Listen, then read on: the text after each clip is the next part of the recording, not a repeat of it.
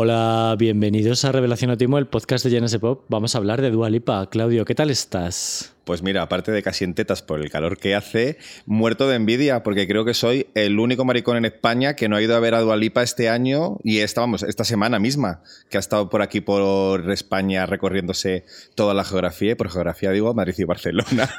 Sí, sí, la gente que no es de Madrid y Barcelona está encantada con tu comentario. ya, ya lo sé, me he dado cuenta según lo decía. Sorry, not Y- sorry. ¿Y qué problema para ti es estar en tetas? Cuéntame. No, ninguno, estoy encantado. Es igual te distraigo con mis turgentes pechos, ya veremos cómo va esto.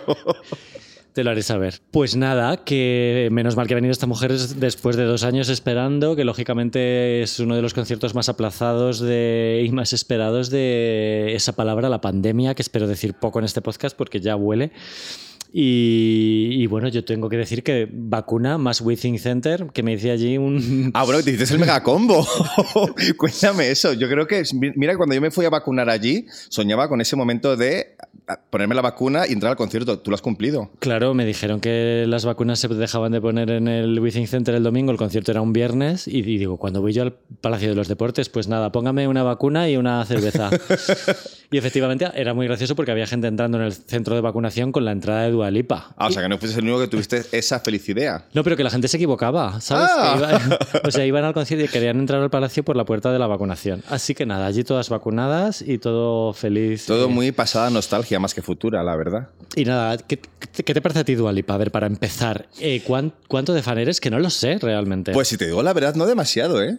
Eh, soy fan de Nueva Cuña, se puede decir. O sea, yo su anterior disco, el que sacó en 2017, para mí pasó sin pena ni gloria. Para mí, no digo que fuera así en realidad. O sea, me sabía la canción de New Rules y, y poco más, pero es verdad que a raíz de, de Don't Start Now y sobre todo de Physical, que yo creo que es una canción que tú no querías hablar de la pandemia, pero que todos vamos a tener irremediablemente metidos en la cabeza, como la banda sonora de aquellos años, o aquel, bueno, meses, pero parecieron años, eh, me acaba gustando, me acaba gustando y pues digo que me ha dado mucha envidia porque creo que me he perdido uno de los momentos históricos de lo que llevamos de año, porque creo que el concierto ha sido una pasada. Sí, yo creo que sí. Eh, a ver, vamos a hablar del concierto ya, ¿o no íbamos a hablar al final? No, no, Madre no, mía, al bueno, final. whatever. Em, yo creo que no te habría gustado mucho el concierto en el sentido de que lo habrías empezado a comparar con un montón de espectáculos que ya has visto, ¿vale? Porque el concierto de Dua Lipa yo creo que a mí me encantó, pero sí que es verdad que para llevar dos años esperando esperaba un poco más de producción. Como que no hay, no hay una gran noticia, ¿sabes? Y yo creo que tú y yo estamos acostumbrados a ir a, a conciertos en los que de repente salen fuentes, salen cruces, eh, salen 500 millones de bailarines. Y lo de Dua Lipa es bastante eh, sencillito. Era como más minimalista, ¿no? Por lo que tengo entendido. No sé si la palabra es minimalista. Sí, se pues llamase ahora. Eh, yo lo llamaría austero, sencillo y, y basado mucho en la música, en la, en la banda, ¿sabes? Ah, en, el, en el grupo, en la música en directo. Mucho protagonismo de los músicos, pero sin hacer solos de guitarras ni solos de batería de estos de. Y ahora toca Jimmy. Ma- Manifer. No. Eh, pero los conciertos de Dua Lipa, ya es la tercera vez que la veo, son muy de pop rock, ¿sabes? Y una parte muy funky, así, también un poco Prince. A, a ver, igual tiene sentido, porque si se ha retrasado este concierto, ¿cuánto? Tres, cuatro veces, igual la chica no ha querido invertir demasiado dinero por si acaso se volvía a caer la producción. Ha tenido que ser un poco como un concierto de ahora, ahora, ahora. Y salen todos corriendo, actúan y si cierran, pues tampoco han perdido tanto. Pues es una opción. Yo tampoco sé muy bien cuáles son los tiempos que se han, majado- se han manejado con esto, ni, ni las formas, y no lo sé, pero sí que es verdad que sí, sí que sé que es coherente con sus primera, con la gira de su primer concierto, ¿no? que ya llevó a, a Cool y al Festival de Benicassim, y lo vimos allí, lo vimos con una amiga Elena, y nos encantó. La gente salió como un poco diciendo, Dualipa no tiene carisma o no sé qué. A nosotros nos flipó, nos gustó muchísimo, se oía súper bien, los músicos eran como muy del funky, del funky disco, Sí. una cosa súper elegante, muy Michael Jackson de los 80, realmente me se me parecía sobre todo a Michael y a, y a Prince, que son sus influencias eh, muy obviamente, y, mm, y, me, y se me parecía muy diferente a lo, de la- a lo del resto de las divas, ¿vale? Que siempre es como, ¿por dónde se va a tirar? ¿Qué- ¿A qué tipo de grúa? ¿Por dónde sale? ¿Por dónde sale? ¿Por dónde se mete? ¿Qué tipo de grúa va a usar? Que hay cosas de esas, ¿sabes? Ella desaparece, se cambia de ropa, no sé qué. Eh, y hay cosas de esas, pero sobre todo es un concierto de pop rock y, y hay sus bailarines y tal. Pero es muy sencillo, de verdad. Pues mira, me alegro que te gustará porque sí que es verdad que yo tenía un poco de miedo, aparte de la envidia que he dicho antes, de que como había tanta expectativa por saber cómo iba a ser este concierto y cómo era el punto final a lo que tú has querido llamar una era perfecta, que yo estoy de acuerdo, es como una era perfecta eh, dentro del mundo del pop, este futuro de nostalgia, me, me, gusta que haya tenido este punto final, ¿no? Que te haya dejado con buen sabor de boca y con ganas de ver más, porque ha habido muchas veces que hemos visto conciertos de discos que nos encantaban y que luego en directo ha sido un poco bajona, arroba Katy Perry. O sea, que, de hecho a mí me parecía Dualipa el primer disco bastante de una Katy Perry cualquiera, de una imitación, y de repente me ha sorprendido tantísimo que se haya convertido en esta diva que conoce tanta gente, que ha trascendido tanto, que es que no sé... Yo tengo que decir sobre el primer disco que a mí siempre me, a mí siempre me ha gustado Dualipa. De hecho, he tenido la suerte de entrevistarla por teléfono cuando había sacado dos o tres singles que me llamaron enseguida la atención, salió Be The One, salió Hotter Than Hell y salió la canción del besito, la de Blow Your Mind, Y ahí dije, ay, vamos a intentar entrevistar a esta persona que me gusta bastante. Y nos dijeron que sí, porque en aquel momento no era muy famosa. Y, mm, y aparte de que me cayó muy mal por teléfono, eh, lo que sucedió es que sus padres son como de Kosovo eh, aunque este dato se nos haya olvidado un poco. Y bueno, ella pasó su adolescencia allí y yo le pregunté, le dije que su música no me sonaba como a la típica EDM ni, ni nada así, al típico tropical house y tal que me parecía que tenía un componente como un poco más exótico, un poco diferente o que no era tan british y yo creo que se lo tomó como algo, no sé si racista o yo qué sé y me dijo muy secamente, soy de Londres. En plan, ya, ya, ya lo sé, eh, pero que yo que sé, que a lo mejor te ha influido de alguna manera mm, eh, haber pasado la adolescencia, que son unos años completamente influyentes en tu vida, en otro país, en otro sitio, en otro lugar, y, y nada, ella se cerró ahí un poco en banda y fue un poco borde, y la verdad es que quedó bastante seco el tema. Eh, por no decir que cuando lo de Blow Your Mind eh, le pregunté de quién fue la idea de tirar los besitos y ella, pues mía. Y bueno, la gente se lo tomó como un pequeño micromachismo o un gran micromachismo, pero en realidad es que ella ya había referenciado que ya había escrito esa canción con más gente. En resumen, fue un poco tal, pero vamos, sin más, y a mí me sigue pareciendo diosa y reina.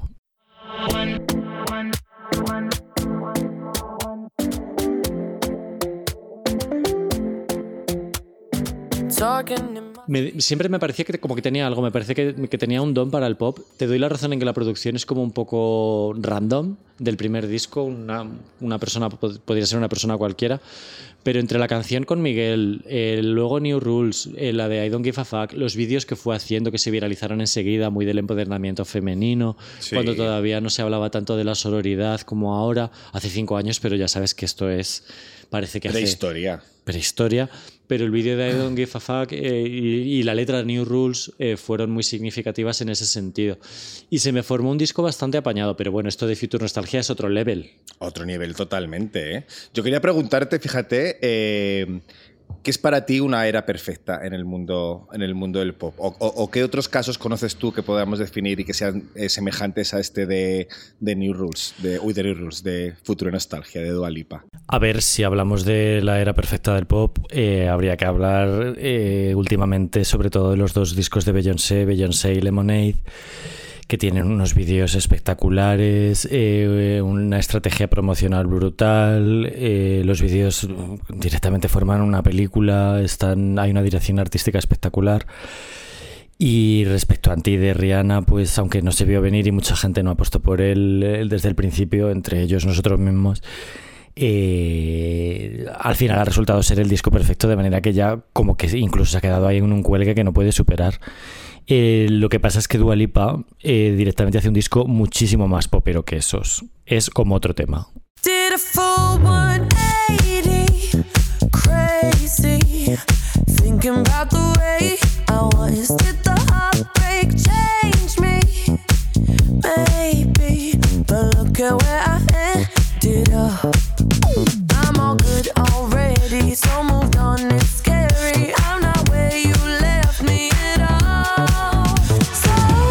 Pues a mí esta era me parece perfecta porque se la ha trabajado mogollón, ¿vale? A mí, una cosa es, tú tienes eh, casi prácticamente cualquier disco de pop de éxito, como que de repente tiene tres o cuatro singles buenos, o cinco o seis y ya es muy bueno y ya es la repera, ¿no? Pero yo creo que lo que diferencia el producto de Dualipa es que ha hecho un, como le ha dado un conjunto, como un sentido, un concepto, y luego ha trabajado en torno a él. Em, por ejemplo, Don't Start Now salió a finales de 2019. Es un single que no llegó al número uno, que ahora es como, ¿cómo que no puede ser número uno esa canción si tiene como casi ya 2.000 millones de streamings? Pues ella empezó a hacerla en todo tipo de premios, con sus coreografías, con sus shows, que si los premios en TV, que si los premios los que fueran. No me acuerdo si eran los Grammy o los que fueran. Pero fue a dos o tres ceremonias de estas, ¿no? Y Jordi lo explicó súper bien en un artículo de esta mujer está convirtiendo esta canción en un clásico a base de trabajo, ¿no? Que eso también cuenta. A mí, a mí Don't Start Now me parecía un clásico total desde el primer momento. La calcé yo en el, entre lo mejor del año de JNS Pop en los primeros puestos porque me chiflaba y la veía muy, muy, muy, muy clara. Ella visionaria. En este caso sí. Tenía cosas de los 70, de los 80, de los 90. De, era como de cosas de Murphy. El cencerrito ese me volvía loco. Y luego sale Physical, que es casi que mejor, ¿sabes? El, guiño a Olivia Newton-John, el vídeo de, de, la temática deportista, ¿no? Y, luego Break My Heart con el sample de In Excess, y luego la primera vez que escuché el disco y escuché el sample de, de Love Again, que es la de My, Woman, My, Woman, de 1932, que hasta dónde te has ido, Dualipa, a cogerla. Claro, yo conocía la de los 90, la de Your Woman, y, no sé, un montón de cosas que de verdad que me entusiasmaban un montón y que me parecía que hacían un disco de pop de media hora perfecto, que no sobraba nada o casi nada, y, de verdad muy ilusionante. A mí la verdad es que, eh, no sé, o sea, me sorprende mucho que haya sido, no sé si ha sido carambola o ha sido fruto de un trabajo previo o un trabajo que ha estado planificado, porque es verdad que ahora mismo en el pop solo sobrevives si no caes en el olvido, ¿no? Y eso es una cosa que te obliga, no como antes, que a lo mejor una, un, artista podía estar tres años pensándose una era o pensando un concepto, sino que ahora tienes que estar todo el rato sacando temas, sacando canciones, y eso a lo mejor no te permite eh, hacer algo coherente, ¿no? Sino que te vas apuntando a diferentes eh, estilos, a diferentes cosas que estén de moda. Y, y Dualipa a mí me, me, gusta que haya sabido ser relevante rescatando ese concepto de el el, disco concepto, ¿no? El, lo que tú decías, trabajar en torno a él. Eh, no sé, a mí eh, me, ha recordado mucho siento ser pesado, pero a eras perfectas como el Confessions de Madonna, que es una cosa que yo creía que no iba a volver a pasar con ningún artista y, y Dualipa lo ha conseguido. O el Fever de Kylie, o seguramente el Fame Monster de Gaga, o sea, estas cosas que de repente trascienden a su universo de fans y se convierte en algo mucho más popular que alcanza todos los niveles, ¿no? Que aparece de repente la música en los programas más random, en las discotecas más inesperadas, escuchas a la persona más extraña de repente cantando una canción suya y eso es muy difícil de conseguir, tal como funciona la música hoy en día. Yo creo que la suerte no existe y yo creo que se le ha currado, se ha pegado un currazo que el, a ver, el concepto es muy sencillo, ¿sabes? Es simplemente la inspiración en la música de los principios de los 80, finales de los 70, el disco funky evitar eh, las latinadas, el trapeo, los featurings, eh, ¿sabes? Ese tipo de cosas en el disco no están. Y, y, y, en el caso de Madonna, en este caso es súper relevante, es muy llamativo que ella eh, dijera que, cuando, cuando promocionaba Future Nostalgia, dice: Quiero. mi, mi, mejor disco está, lo voy a hacer después de los 40, como Madonna. Que yo me quedé como rayado, en plan, ¿a qué, a qué disco se referirá? Y se refería a Confessions. Hmm. O sea, ella es súper fan de Confessions. Y, y, para ella es como el mejor disco de Madonna, ¿sabes? Es interesantísimo escuchar a una persona que tiene 30 años o los que tenga, 20, lo que, 25, los que sean, que realmente su disco de referencia de, Madonna en ese caso es ese y no otro. Hombre, porque nosotros, para nosotros el Rave Light o el Music, que lo vimos en su momento, era como más, siendo adultos, quiero decir, fue como más, más importante, pero yo sí pienso ahora a alguien que no haya escuchado nunca Madonna y tengo que poner un disco que sé que le va a gustar sí o sí, sería por accesibilidad, el Confession, sin ninguna duda. Pues yo esto lo he averiguado gracias a Dua Lipa, porque eh, realmente eh, la gente se ha puesto a escuchar Hang Up gracias a esto, realmente.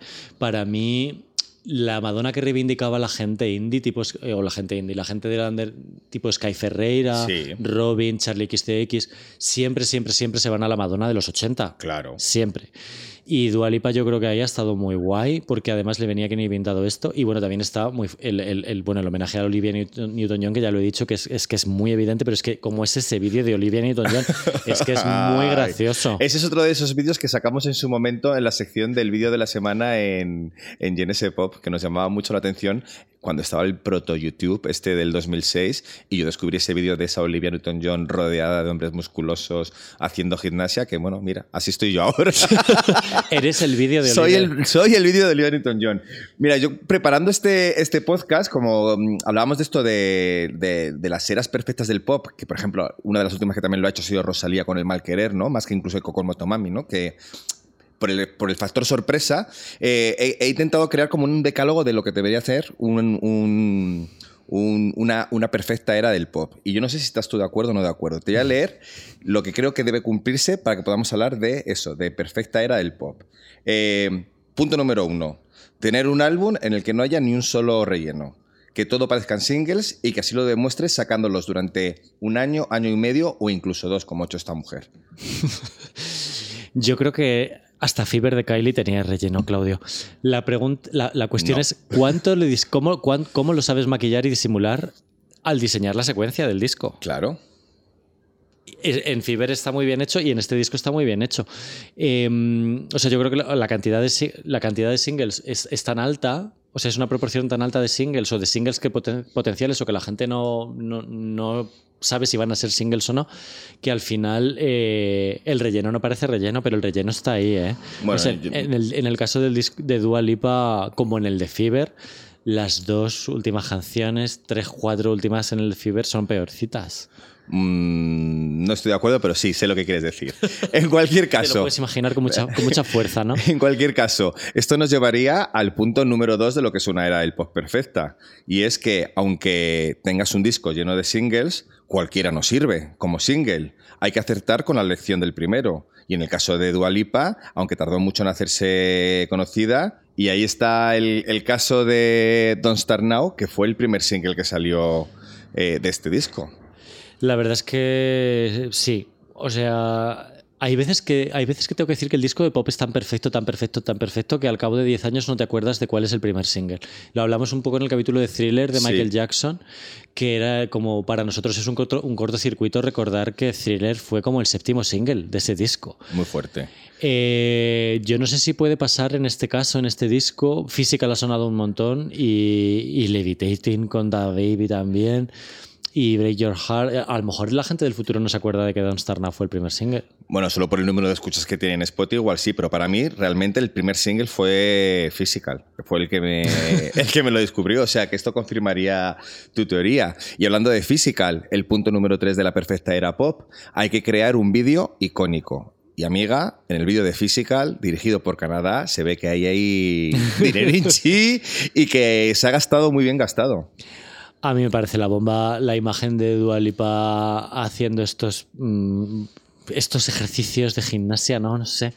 Como patinando, esa gente de colorines, que me recordaba un poco el vídeo de Feist del One, Two, Three. ¿Te acuerdas? Sí, pues digamos que esto es como la versión eh, hipervitaminada de, de aquel vídeo que fue tan icónico en el 2006-2007. A mí me gusta mucho este vídeo. Yo digo, a mí fue lo que quizás lo que más me hizo engancharme a, a Dualipa, el lo puesto tantas veces en casa. Yo creo que ya venía aprendida de casa y con el disco anterior de verdad que le salieron muy bien los vídeos de, New Rules y de I Don't Give a Fuck. No fueron los primeros singles de ese disco, no fueron, no eran las canciones señeras, en principio no eran las canciones famosas de Dualipa, eran otras canciones. Y, gracias a los videoclips eh, eh, yo creo que ya aprendió que era un momento muy bueno además para YouTube. ¿eh? Yo creo que aprendió que podían ser muy, un como muy importantes para su desarrollo como artista. Y realmente eh, YouTube ha perdido bastante últimamente. Sí. O sea, ya no es mucho más difícil llegar a unos mil millones de visualizaciones y esas animaladas que de despacito de 5.000 millones de, visualizaciones, eso ahora mismo es un sueño. O sea, realmente em, estos vídeos que he dicho del disco anterior de Dualipa, del primero, eh, llegaron en un momento muy, muy, muy bueno para YouTube. Claro, es que la gente con razón ya no se gasta dinero en los videoclips. Como si haces una cosa en TikTok que dura 15 segundos y, se, y, te, y te, renta mucho más, pues ¿para qué vas a gastarte esa pasta en un videoclip? En cualquier caso, este de Canadá, bravo por ellos y sobre todo bravo por poner esa camiseta morada con la palabra fuet en grande que se ve al final del vídeo. o sea, ver, ver a Dualipa bailando con alguien que tiene una camiseta con ese nombre y con ese... Eh, que, que, es que el fuet como lo, que es un embutido, ¿no? se me va la pinta. Yo como un montón. Así, ¿Ah, huele a semen. no, pero bueno, a mí me recuerda a Merlí, la serie. Pues también con la semen esa serie. Pero bueno, pasemos al cuarto punto. ¿Hay semen en el cuarto punto? Eh, bueno, podría ser. El cuarto punto es elegir una estética y una temática que sea del pasado, pero ser capaz de convertirla en algo nuevo sin dejar de ser un homenaje. Future nostalgia. Totalmente. es... que lo ha hecho. ¿A ti te parece súper nostalgia el sonido del disco? ¿Te parece future? más future o más Me parece más nostalgia que future. A mí también. Eh, era una de las cosas que nos tiraba para atrás al valorar este disco cuando salió en Genesis Pop y lo hablábamos con Jordi. O nos, creo que este disco lo reseñó él. Y creo que sí, lo reseñó Jordi. Y realmente yo creo que puso esto es más nostalgia que future. Con un 8,4 me puso. Seguro que le subí la nota yo, pero segurísimo, pero segurísimo, porque no veo a Jordi poniendo un 8,4 a este disco ni muerto. Eh, el, día de salida, digo. Ya, ya, claro.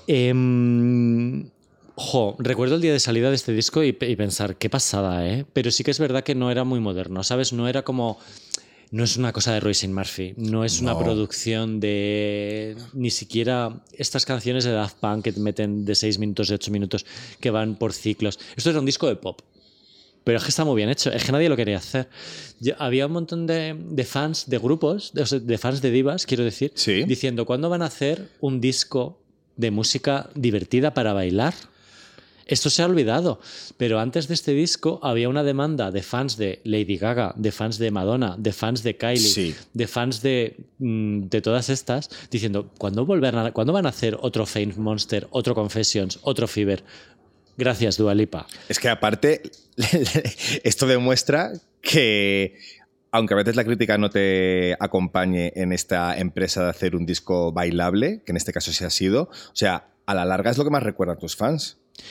Sí, lo que pasa es que yo creo que, por ejemplo, Kylie, Kylie sabe que no puede hacer eso todo el rato. Imagínate qué triste habría sido hacer un Fiber detrás de otro. Horrible, ¿no? Afortunadamente hizo lo que hizo después, pero. Claro, o sea, al final tienes que agradecerle hasta que haga la mamarrachada esa, el disco del country, que no le gusta a nadie, pero al final hace parecer al disco siguiente de disco mejor. Claro, pues a eso me refiero. Mira, el disco de Kylie, que no es una era perfecta del pop, el disco disco, recuperaba un poco la música disco, ¿no? Y lo mismo hizo Madonna con el Confessions, insisto, que también recuperaba la música disco. Eh, no sé, creo que es esencial lo que tú dices de tener la nostalgia presente, actualizarla un poquito, pero no pasarte de moderno. Es que hay una cosa además que mola un montón en, la reivindicación de la música disco, que es eh, la asociación con la cultura gay y el movimiento LGTB y todo lo que fue el disco sax, que lo hablamos en el, en el programa de Michael Jackson. Y, mm, ¿sabes? No es simplemente me voy de música disco a bailar. Es que los gays somos mucho más divertidos, las cosas como son, lo siento. Sí, pero. sí, pero te quiero decir que hay, hay, una razón de ser, ¿sabes? Y ahora que. Mm, eh, antes de que cerrase la pandemia estaba gobernando Trump y yo qué sé, la gente estaba claramente eh, en una era que. O sea, buscando una era escapista. Sí. Un lugar de refugio, ¿sabes? Con todo lo que se ha debatido sobre machismo, inmigración transfobia, homofobia, no sé qué, al final, ¿dónde te refugias? En la música disco. Y tengo que decir que estos dos, los dos primeros singles del disco de Dualipa son previos a la pandemia porque yo los bailé en la Boite. Eso te iba a decir. Es que esto, eh, ahí, sí que hay un poco de casualidad en cómo el, algo exterior ha ayudado a que este, a, que este disco crezca, porque eh, yo el, el, Don't Start Now sí que lo he bailado también en, en, discotecas y este disco no se creó pensando en hacernos bailar durante una pandemia, ni en que tuviéramos ganas de bailar a ella le venido muy bien.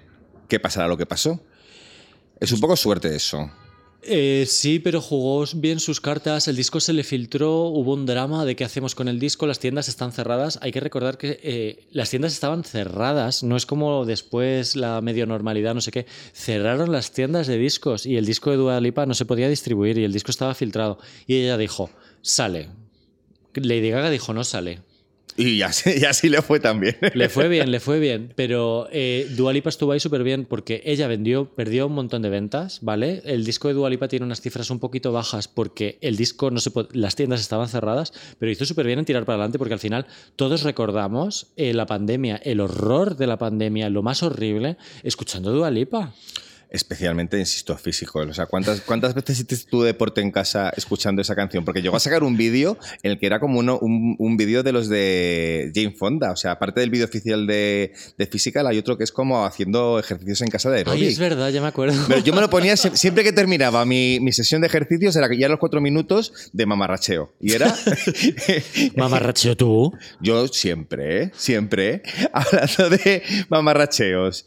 Punto número 5. Me encantaría ser el espejo de tu casa, Claudio. No quieras, no quieras serlo, porque te ibas a, a llevar cosas muy feas a tu mente. Para. eh, ensayando coreografías. Sí, sí, sí, también. Eh, quinto punto. El baile del chocho. Y dale. Quinto punto, insisto. que tu música traspase a tu base de fans habituales, que trascienda tanto en cifras como en relevancia y que se use en todas partes. Para mí, aquí hay un, claro ejemplo que vuelvo a tomar de nuevo, una anécdota como, como explicación de algo universal. Mi amigo Rafa Batalla, durante un año y medio, cada vez que íbamos a una discoteca y ponían el New Rules de Dua Lipa, siempre decía, ¿sabes quién es esta, no? Y, ella me- él me decía, Katy Perry. Y era como, no, es Dua Lipa. ¿Quién es Dua Lipa? Y así durante año y medio, casi dos años. Y de repente esa persona la identifica y la ama. Él y otros millones de personas. Entonces, es muy importante que para ser perfecto salgas de tu zona de confort de fans y te conviertas en algo mucho más trascendental. Hay una cosa muy inteligente en este disco que no es nada casual, que es, insisto, nostalgia. A la gente Ya. le encanta la nostalgia. Aquí hay una conexión. Los fans de Dua Lipa, evidentemente, son jovencitos de su edad. Ella tiene 26 años, acabo de mirar, más que 30. Y, y evidentemente sus fans jóvenes los tiene asegurados, pero con el rollo de la nostalgia conquista a una generación por encima. Reivindicando gente como Madonna, Michael Jackson y Prince, se va a camelar a toda la gente que tiene 40 y algo, obviamente. Y sampleando a Inexcess. Es que eso es muy bestia, ¿eh? Es que es Inexcess. Sí, sí, sí, sí, sí. sí. Y vuelve Kylie, aquí todo está, todo, está relacionado. Es que conectas con una generación que desconfiaba de ti o que no sabía quién eras, efectivamente. Venga, vamos con el punto número 6, que ya voy terminando con esta chorrada mía. Eh, es imprescindible tener al menos un pase de baile icónico. Y me refiero a uno o un acorio que tú puedas identificar incluso sin escuchar la música. Y Dua, en cierto modo, lo ha conseguido con ese movimiento. Es que, claro, como no me están grabando ni nada, no sé si te lo. Si quieres te grabo y lo subimos luego en Instagram. No, gracias. Bueno, todo el mundo seguramente sabe de qué, de qué- de qué- de qué pasito estoy hablando. Y me parece además un logro porque a esta mujer se rieron mucho de ella por cómo bailaba en sus directos como con una desgana horrible. Y ahora de repente se ha convertido en una reina del baile. Bueno, reina del baile, a ver, el cuerpo de baile que lleva es semi-pro. Los bailarines de Chanel bailan mejor. Hombre, pero es que ahí estamos hablando de algo de otro. de otra esfera, de otro universo. Pero sí, sí, sí, o sea, o sea al final eh, me parece guay. Sí, sí, me estoy súper de acuerdo. Vale, pues venga, si estás de acuerdo, pasamos a la siguiente. La portada y el artwork tiene que ser de 10. O sea, que tú veas esa foto y, de- y- y inmediatamente identifiques a qué era pertenece y a qué artista pertenece. Y en la portada del Futuro Nostalgia de Dualipa, ¿lo es? Con esos colores rosas, esos tonos azules, ese pelo que cambia completamente con respecto a cómo venía de la era anterior, que estaba como más morenita y más modosita. Aquí de repente era como más una diosa de la discoteca. A mí me sugiere años 80, 80, le falta un neón que ya los puso ella por otras partes. Eh, en las letras del logo de Future Nostalgia y demás eh, son colores así y es que me lleva a lo mismo, o sea, los 80, eh, Olivia Newton-John y, la- y las cosas que luego se han inspirado en los 80, tipo la banda sonora de Drive, Ah, sí, claro, es verdad. todo este rollo del el neón, ¿no? Sí, El sí, sí, sí, sí, sí. Future nostalgia, de verdad. El es, que es, future es que es todo el rato, nostalgia. es todo el rato redundar en, en un concepto, que es lo, lo que lo hace guay. Pues venga, ya que hablamos de nostalgia, aquí viene un punto que yo creo que de los más importantes. Que 20 años después de su lanzamiento siga sonando moderno y sea reivindicable. Esto, de momento, no lo sabemos. Pero tiene pinta de que va a ser así. Porque dentro de 20 años volverán a volver los años 80. O volverán a volver los 80 de los 2020. no, porque, joder, a saber dónde estamos dentro de 20 años. Pues aquí grabando el podcast, ¿no? Por Dios.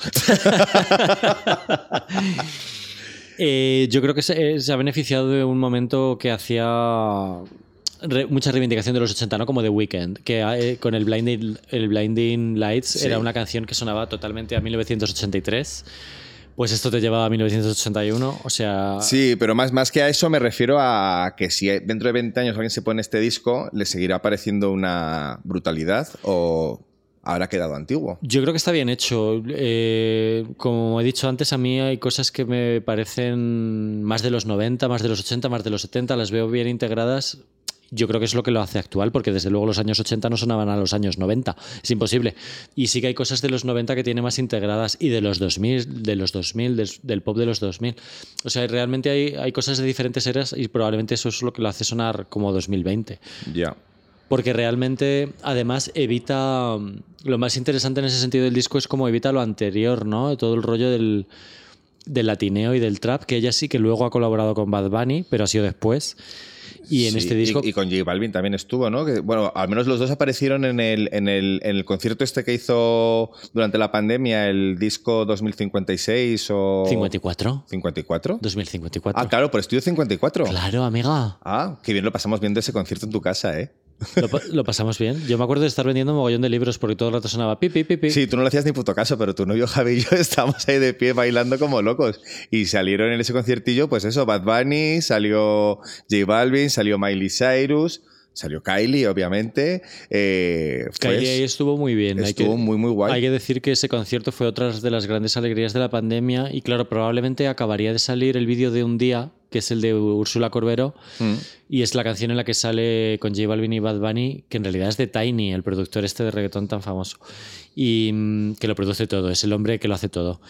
Y me parece ese concierto, vamos a hablar un momento, aunque no me acuerdo muy bien, pero de qué manera marcó también, ¿no? O sea, eh, qué manera de asentar su, su, su deidad.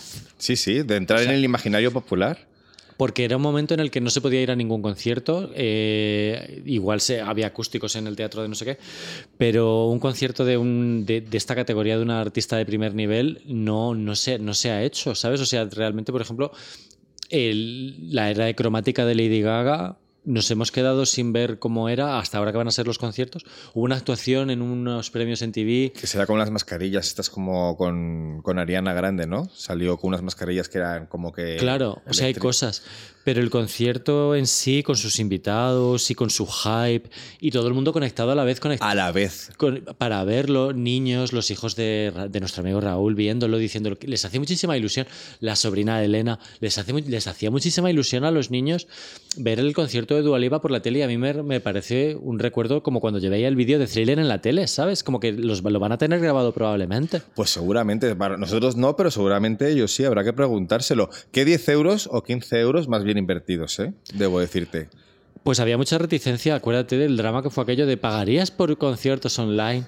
Con lo que le gusta a la gente estar en un concierto hablando, contando su vida y tal. La experiencia social de contarte la semana. No es lo mismo realmente. En aquel momento había un debate súper súper gordo y fue por conciertos como este. Sí, pero bueno, yo creo que tuvo muy a su favor lo que tú decías de que aunque fuera un concierto grabado, se emitió en directo, o sea, se emitía en directo a la vez en todas partes, entonces eso hacía como que se convirtiera en una poco en evento, ¿no? Tú no podías pararlo para ir al baño, ni podías rebobinar para atrás, ni nada, era como tenías que estar atento porque si no estabas atento, te lo perdías. Era muy guay. No sé si estará por ahí en YouTube o estará en algún lado. Yo no lo he vuelto a ver, la verdad. Si no, no pasa nada porque es como ir a ver un concierto en la vida real. ¿Lo ves? Es verdad, bueno, podías haber grabado con tu móvil en la tele mientras lo... De hecho, sí que creo que tengo algún, algún vídeo de esos en tu casa. Yo apuesto a que lo tienes. Bueno, pasamos al siguiente punto, que es el noveno y casi último. Que todo lo que venga detrás de ti, sobre todo que sean de artistas contemporáneos, no sea visto como, como algo original, sino como una copia, aunque sea lo mismo. No sé si me explico. Igual viene ahora gente y, y se pone a intentar repetir la fórmula de Dualipa, pero ya no va a ser igual, porque ya lo ha hecho Dualipa. Yo creo que el sonido de estas dos canciones, eh, Physical y Blinding, Li- Blinding Lights de The Weeknd, eh, han sido súper imitados en, en artistas de tamaño mediano, tipo Tove Style, que cosas así. O sea, el regreso de los 80 ya- ya se ha. Durante estos dos años ya se ha visto de otro Blinding Lights, ¿sabes? Es, A eso me refiero, que ya te tienen como referente de cualquier cosa que suena parecido a eso es, ya no dicen esto suena a los 80, sino que dicen esto suena a Blinding Lights. Y esto dicen esto suena a, A physical. Physical. no suena al Physical de Olivia Newton-John. Sí, sí, sí, sí. Yo creo que Dua Lipa eh, claramente está siendo una influencia en, en muchos sentidos, ¿no? También eh, lo ha hecho tan bien que es muy difícil de copiar, ¿eh? O sea, realmente no puede salir alguien en maillots rosas eh, o, o en- haciendo gimnasia, o sea, sería como demasiado evidente, ¿no? Hay que hacer una cosa completamente nueva realmente, ¿no? Yo es que no sé qué más se puede reivindicar ahora, o sea, me da un poco de miedo. Pero bueno, pasamos al último punto, que es algo de lo que hablábamos al principio, ¿no? Concluir tu era perfecta con una gira perfecta. Yo creo que yo no las tenía todas conmigo de que esto se fuera a dar. Yo recuerdo el aplazamiento al año siguiente, abril, luego no sé qué. O sea, ha sido una suerte de que al final se ha podido hacer. El concierto ha estado guay. Si antes ha quedado como que no me había gustado mucho, tengo que decir que la gente salió encantada.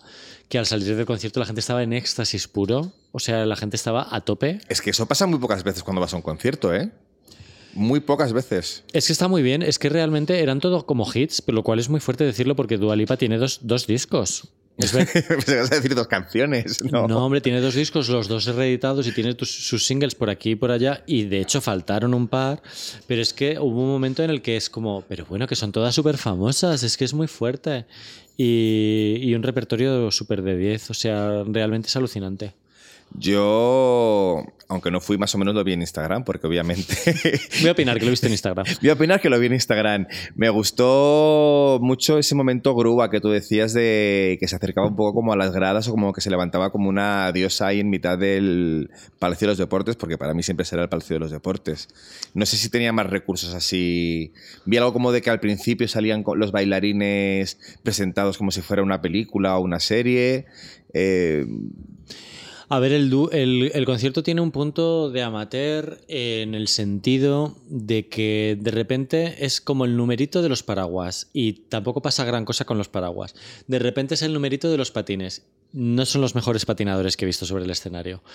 Y, y efectivamente lo de la grúa es como lo más espectacular porque Dualipa se acerca su- súper cerca a, la gente de las gradas y yo estaba en las gradas y la vi súper cerca y saludé a Dualipa Dua. y, te, te respondió, ¡Hey! Pues no. Eh, No me ha visto.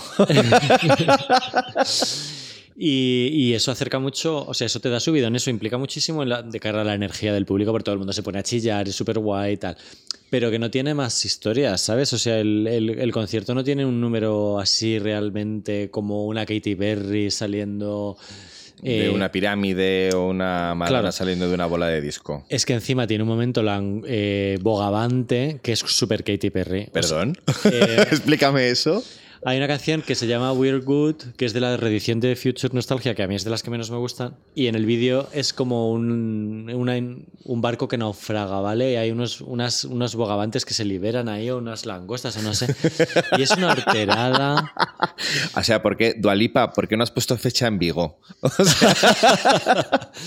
Pues sale un bogavante gigante con esta canción con la cual, en el cual no pasa absolutamente nada. Y no sé, se lo podía haber ahorrado. Es muy Katy Perry. Parece que de repente se va a poner a hablar con el bogavante o algo así, que es lo que haría Katy Perry. Bueno, y además hablaría durante 40 minutos con el bogavante y, y sacaría algún niño para que jugara con el bogavante, se montara en el bogavante y terminaba el concierto. Totalmente. Pues no pasa nada de eso y se pasa enseguida y bueno, pues es guay. Y hay una parte en el concierto que me gusta, la que más me gusta es la parte de como una especie de discoteca que se, se forma como en el centro del escenario, baja un poco el techo y se quedan ahí como eh, lo- los bailarines y Dua Lipa se quedan ahí como en una especie de pequeño club, ¿vale? Como en una pequeña salita y ahí es cuando suenan las canciones de Calvin Harris, la de One Kiss, la de Electricity, que es con Diplo.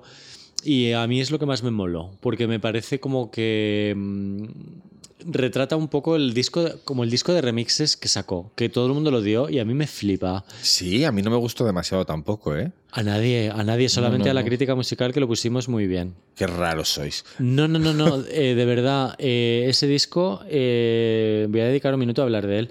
Y no porque esté Madonna dentro, de hecho a quien hay que defender ahí es a The Blessed Madonna, que la pobre tuvo que estar lidiando con hate de Dua Lipa por el Twitter, recibía amenazas de muerte y de todo por destrozar las canciones de Dua Lipa. Y ese disco es una pasada. eh, porque recuerda a los a, a- a- a- a las a los bootlegs a los bootlegs que subían Solwax Ya. y todo este tipo de gente Tiga, es toda esta gente que subía sesiones a SoundCloud y tal, Eso es el disco de, remezclas de, Future Nostalgia. Es un guiño a todos esos años, a los 2000, a los 2003, al disco de Richard X, a todo, a todo aquello que salió aquel- aquellos años.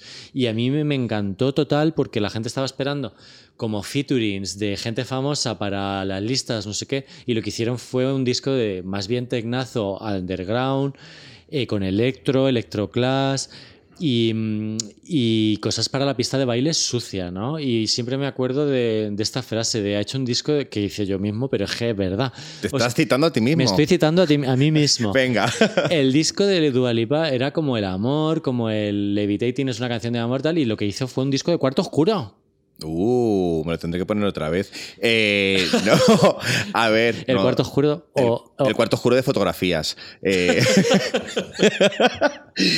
Hijo, igual aquí es que se pasó con la nostalgia. eh, eh, reivindicaba una nostalgia de algo que todavía no es reivindicable, que es lo que tú dices, los 2003, 2005. Ahí todavía no hemos llegado, todavía estamos por los 90. Tienes toda la razón. Fue un poco más future que nostalgia, quizás.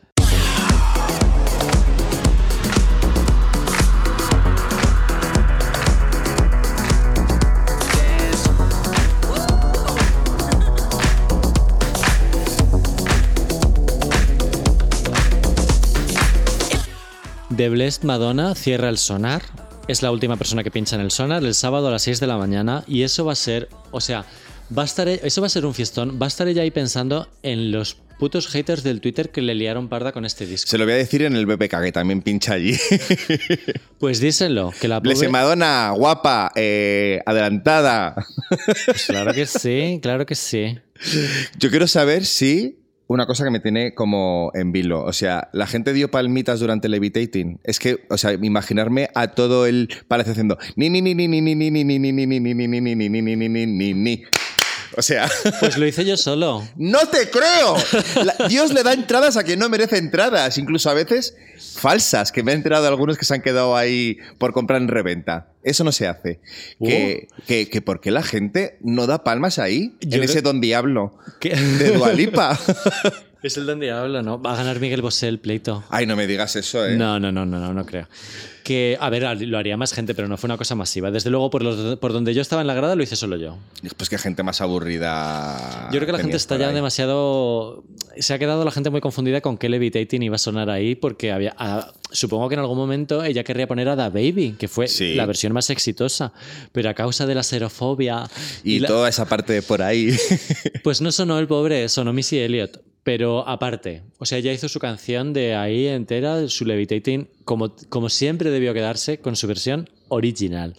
Y fue un momentazo total, a mí me flipa esa canción. ¿Y hubo algún momento de, de baladita o de para demostrar que canta en directo? Porque no te pregunto si cantaba en directo o si tenía pregrabados, que eh, obviamente tenía pregrabados, pero si me has dicho que daba tanta importancia a la banda, me imagino que ella, lo que sea a voz, cantaba bastante bien. Eh, nada significativo ni para bien ni para mal. Eh, yo estaba en ese concierto con Javi DF y mm, que me los encontré ahí. DF, no la ciudad de F, sino de la agencia F. Javi DF, que tenéis muchísimo en común. Sí. Eh, que, y, y siempre está este debate, ¿no? Cuando hablas con alguien de agencias o de un periódico así, es como, ¿cuánto ha cantado en directo? Bueno, a mí me da, me da igual en tanto que no se note mucho y que no sea como muy flagrante, ¿no? Evidentemente canta sobre una pista de pregrabada, pero también canta en directo y se nota un montón y no tiene, el- y no tiene el momento de pesada de voy a cantar esta balada que no necesitamos. Hubo un momento que la gente decidió que era una balada, que creo que era Boys Will Be Boys y todo el mundo encendió como las linternas y los meche- bueno, las linternas y mm, momento mechero de los 80 también. Claro, es que eso también ha cambiado. Y pero no era como y ahora canto la buena, y ahora canto como en plan Adele. Bueno, no pegaba nada, no procedía nada, todo era como muy natural, ¿sabes? O sea, en ese sentido no era como nada impostado. Cantó ok. A ver, también te digo que no pasa nada, ¿eh? Si estos conciertos acaban siendo un karaoke colectivo. No sé el de Charlie XX el otro día, pero vamos, o sea. Ese, ese fue el karaoke. sí, ¿no? Es- en ese cantó, ella canta poquito. Ese fue el que cantó poquito. Dua Lipa canta, canta. Bueno. pues- Además se nota mucho en el vibe que creas, ¿sabes? Que puedes cantar sobre una pista grabada, pero había como una había como una, una creo que se cayó, o hay una parte en la que siempre se cae. En, en Barcelona creo que se había caído y se había seguido sonando la música, ¿sabes? Y la gente como que colapsaba. Todo el mundo me hablaba de si, eh, cuando decía, me preguntaban, ¿has ido a ver a Dua Lipa? Y yo, no. Y dice, entonces no me puedes decir si se ha caído. Y es que porque creo que se hizo viral también un momento de una caída suya ahí, eh, de la que todo el mundo hablaba. Igual es eso a lo que te refieres, ¿no? Que tenían ahí. Sí, sí, sí, también se ha viralizado, o sea, aparte de que- parece ser que se ha caído bastantes veces. Es ¡Qué un poco, pava! es un ¡Qué poco pava! Pero ¿qué más da? Si es que de verdad el show es muy... Yo cuando, cuando lo vi lo entendí todo. El show es muy sencillo. Si se cae alguien no pasa nada. No es Beyoncé. O sea, yo me imagino que se caen unos, Beyon- unos, unos bailarines de Beyoncé y me imagino que los degüellan o los echan Sí. o algo. No, de verdad esto era muy Yo campechano. en el precio de los deportes he visto caerse a Alaska, ¿te acuerdas con las gomitas aquellas? Y de culo a Kylie también en el X Tour, también se resbaló con unos confetis, que ya debería estar acostumbrada porque por donde ella camina siempre cae confeti, en la vida real digo, y, y también se metió una hostia bastante parda. La caída de Alaska fue de la época de los grupos de Facebook y tenía su propio, su propio grupo de Facebook. Soy la caída de Alaska. En el Palacio. serio, Sí, sí. ojalá exista GIF también de esa caída que es como la de Juan Gabriel, esa que se caía por el escenario, ¿no, te- no, no la has visto? Hay un momento mítico. Eh, En plan, las peores caídas de YouTube. Sí. Yo creo que lo he visto. Hay, por favor, un programa de caídas. Pero no podemos ponerlo. Ah, ya, bueno, pues nos caemos nosotras.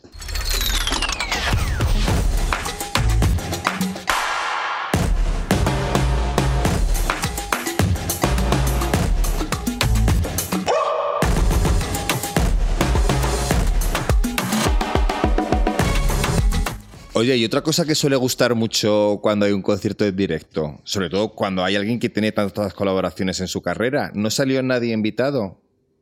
Yo creo que Dua Lipa no lo necesita, porque el disco original no tenía colaboraciones y me parece. ¿Quién quieres que salga también en Madrid? Ah, pues Aaron Piper, por ejemplo. Jedet. Jedet. pues mira, claro. Pues claramente. La Yedet. Pues la verdad, ¿qué opinas de lo de Aaron? Uf, eh, que estoy intrigadísimo con qué le hizo desayunar al día siguiente. Estaba todo el mundo preguntándoselo si le iba a hacer una sartén de cigarrillos o algo así. No sé, tío, es una cosa muy random, ¿no? De repente que se haga viral o que la gente vaya a una discoteca y descubra que está ahí Dualipa hablando cariñosamente con una estrella de élite, bailando Bad Gyal, que eso sí que es una simulación. Pues, Pero ¿quién no baila Bad Gyal? ¿Quién en su sano juicio? Pues Dualipa me imagino que hasta ese día no lo bailó. Pues a lo mejor sí. Bueno, sí. Em, no sé qué decirte, la verdad. Es que por otro lado es como les o sea, les ven saliendo del Palacio de los Deportes ya juntos, que está la prensa esperando, de repente Aaron sale morreándose en, en un vídeo con FK Twix, con Twix. eh, Diez días antes de que Twix saque un single misteriosamente que seguramente no tenga un vídeo en el que sale Aaron ni nada. No sé, está como todo un poco calculado. Pero a mí me parece todo bien que la. Jo, me acuerdo a veces de, de cosas que se han dicho de famosos que se han liado supuestamente con no sé Sí. cuántos, porque, no sé, aquí en Madrid yo he visto gente liándose con gente de grupos. Y es como, tío, a lo mejor se están enrollando ese día y es un morreo. Porque como no- nos saquen Pues con- como los que hemos tenido todos de un morreo del momento y ya está. A eso voy. Como nos saquen con que nos hemos morreado alguna vez o algo. No hay, carrete, no hay carrete en el es móvil. que vamos a ver, es que, no sé, enseguida eh, me daba mogollón de pena, por ejemplo, por Amaya, ¿vale? Que enseguida la sacaban con no sé quién. Y es como, pero por favor, que tiene 19 años. O sea, Ya. Es que te puedes... Pero eres Dua Lipa, hija, píllate un reservado o algo. Es que no sé por qué te vas ahí. Pero ¿qué más da por otro lado, no? Si es que yo qué sé, no sé. No sé, yo si tuviera que elegir morrearme con alguien de élite, ya te digo que con Aaron Piper no hubiera sido. ¿No? No. Yo soy más. mm, De Samu. mm, Team Samu, la verdad, de las primeras temporadas. Ahora está como un poco como el bicho de bichos. Pero. ¿Ah, sí? Así como con los ojos grandes. El bicho bola de bichos. Igual tú no lo has visto. Sí, pero sí, sí, es clavadito a él ahora mismo. Pues es que he dejado de ver Élite, tío, pero a mí me gustaban prácticamente todos. Guzmán, me ponía... eh, Ya no está Guzmán. Omar... Ayu- Omar. Omar sigue, Omar pero pocamente. Sí, Omar Ayuso sigue. Muy atractivo. Eh, no sé, me da un poco igual, la verdad. Aaron también me va bien. Vale, en vale, peores vale. plazas habrás toreado, ¿eh? Millones de peores plazas, seguramente. Pero que te preguntaba eso, que quién querías que hubiera salido. No sé, a mí me hubiera gustado, pues yo qué sé. El John ya sé que no, porque está muy malito. Salió en pantallas. Ah, oye, mira. Salió en pantallas porque ¿qué opinas de esto de Cold Cold Heart? Madre mía, no lo vi venir, ¿eh? Menudo pedazo de hit. Bueno, yo también lo he flipado. O sea, mi cuñada, la gallega, estas navidades, la paliza que me ha dado con... Quiero poner una canción de Dua Lipa y yo, sí, claro, Physical. No, no, no, no, no, no, no, no. La del Elton John, que es un bacalao un poco heavy. Bueno, viene, no es un bacalao, exactamente. Viene de las remezclas que hizo el grupo este Now con Elton John. Eh, jo, la primera vez que la escuché me pareció hor- horrible. Digo, pero qué, qué, qué- qué esperpento es esto. No dice la palabra sacrifice, que la canción se llama sacrifice al final. Es como, lo han hecho a posta, han quitado la palabra clave de la canción. Oh, Para misteriosos. hacer otra cosa diferente. Y fíjate qué hit, mil millones de streamings va a hacer. Y nada, en el concierto la cantó ahí muy sentadita. Se nota que no había preparado nada por si acaso no. no... Pero quedó muy cookie. Quedó como muy mona. Y al final es un hit y al final me gusta también cómo ha quedado esa canción. Eh, lo veo muy guay. Pero Elton John solo salió en pantallas, claro. Ahí va, a estar. El bastante que hace su gira de despedida, sí es que. Ya. Vi el otro día unas fotos suyas como en silla de ruedas que está un poquito regu, pero bueno, él para hacer sus conciertos se sienta delante del piano y ya está. Yo he visto que le han sacado de un piano ya en una gala de premios. eh, tiene que tener problemas de cadera o de lo que sea porque no anda bien. O sea, le han tenido que sacar del piano de unos. De debajo, de dentro del piano. es que me lo has dicho como si fuera una tarta, un piano tarta. El Tom John dentro de un piano tarta, imagínate. Bueno, a él le encantaría. Sí, la verdad que sí.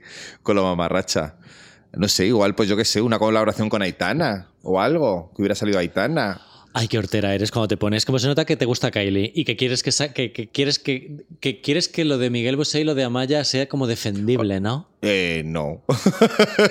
no, no, no, no, no, no. No queremos que saque a Miguel Bosé, no queremos que saque a nadie. Gracias, Dualipa.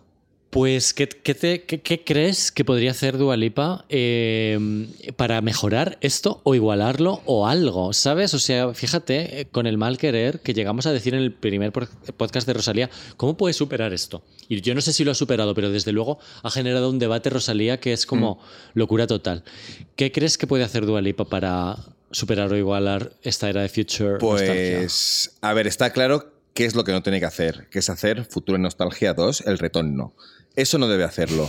Entonces, igual, ya que Rosalía y ella son tan amigas, tan, tan, tan amigas, que Rosalía sale en su Instagram todo el rato con un gorro de Dualipa que pone ahí y tal, pues igual no estaría mal que la Rosy le produjera le produjera algo. Por una idea, ¿eh? Lo que pasa Dua es que Lipa. ya no puede. Yo creo que Rosa- Rosalía está ahora en un rollo arca un poco extremo y no pega nada que Dualipa de repente haga un rollo arca un poco extremo. Pues igual sí, si tiene que ser rupturista y tiene que romper con todo este pasado y este tal. Está claro que se va a venir algo que igual decepciona, porque es el tercer disco. Sí, es complicado salir de ahí viva porque además es- ella dijo una cosa súper chula cuando estábamos en pandemia en 2020. He dicho pandemia, chupito. Eh, dijo, voy a tener esta era viva hasta 2022. Tengo un plan para dominar el mundo hasta 2022. Joder, hija, pues. Así fue. Primero con el disco de remixes, luego con los featurings de Da Baby, el de Angel, que no lo hemos mencionado, pero es una canción muy chula que lo ha petado en Francia. Eh, y estas cosas que ha venido sacando. Y claro, eso te ha dejado las ideas del pop exprimidas. Como que realmente ahora tienes que hacer algo que sea un poco menos pop porque durante dos años has estado intentando reavivar una era pop. Ella ha dicho ya que tienen el 50% escrito del disco siguiente, que va a ser más maduro, que da mucho miedo esa a mí palabra. esa palabra me da siempre pánico. Mucho miedo. Y dice que ya tiene el. Más o menos tiene el título pensado por ahora, que es temporal, pero que tiene una visión que está tomando forma y que, lo, y que tiene cosas ya grabadas. Yo creo que tiene que ser súper diferente a esto, pero no tengo ni idea. Igual se viene con un disco heavy a lo Bronze Way, ¿eh? Algo así. Pero es que lo ha hecho Halsey ya el año pasado. Es verdad que no ha tenido repercusión. O sea, realmente no tengo ni idea, ni idea. Yo por darle una idea, Dualipa, vuelve a Madrid y hazte otro, otro, otro concierto, que nos quedamos mucho sin, sin poder verla. Hija, es que mala suerte, ¿no? Ha tocado cuatro veces aquí en una semana, aquí en España, quiero decir, y ni una vez me la voy a ver. Hija, eso es culpa tuya. Ya, por payasa. Es que no me enteré que salieron las entradas en su momento, claro, no era fan. Ahora Claro. sí. Había Lo- que estar más espabilado. Lo que tiene que tener, lo que tiene, lo que seguro es que no va a ser un éxito sí o sí, ¿sabes? Porque ya tiene un público muy fiel de, de, estos años, pero ha tenido singles y colaboraciones por ahí que le ha funcionado regular, pues como la de We're Good, que no fue top 20 en ningún sitio. La colaboración esta que ha hecho ahora con Megan Thee Stallion no le ha molado a nadie, ha sido un flop total la canción actual de Calvin Harris está funcionando regular. Sabes que no es una reina Midas. Eh, bueno, es que ya no hay nadie que. nadie, absolutamente. Que todo lo que toque sea un éxito, así que a estar atentos y a ver qué hace. Pues un misterio. Como no lo sabremos hasta 2023, pues tampoco tenemos que estar muy preocupados. Así que nada, ya tendremos en el futuro nostalgia de este futuro nostalgia, ¿no? pues eso seguro, pues somos más pavas. Ay, pues venga, adiós pavas.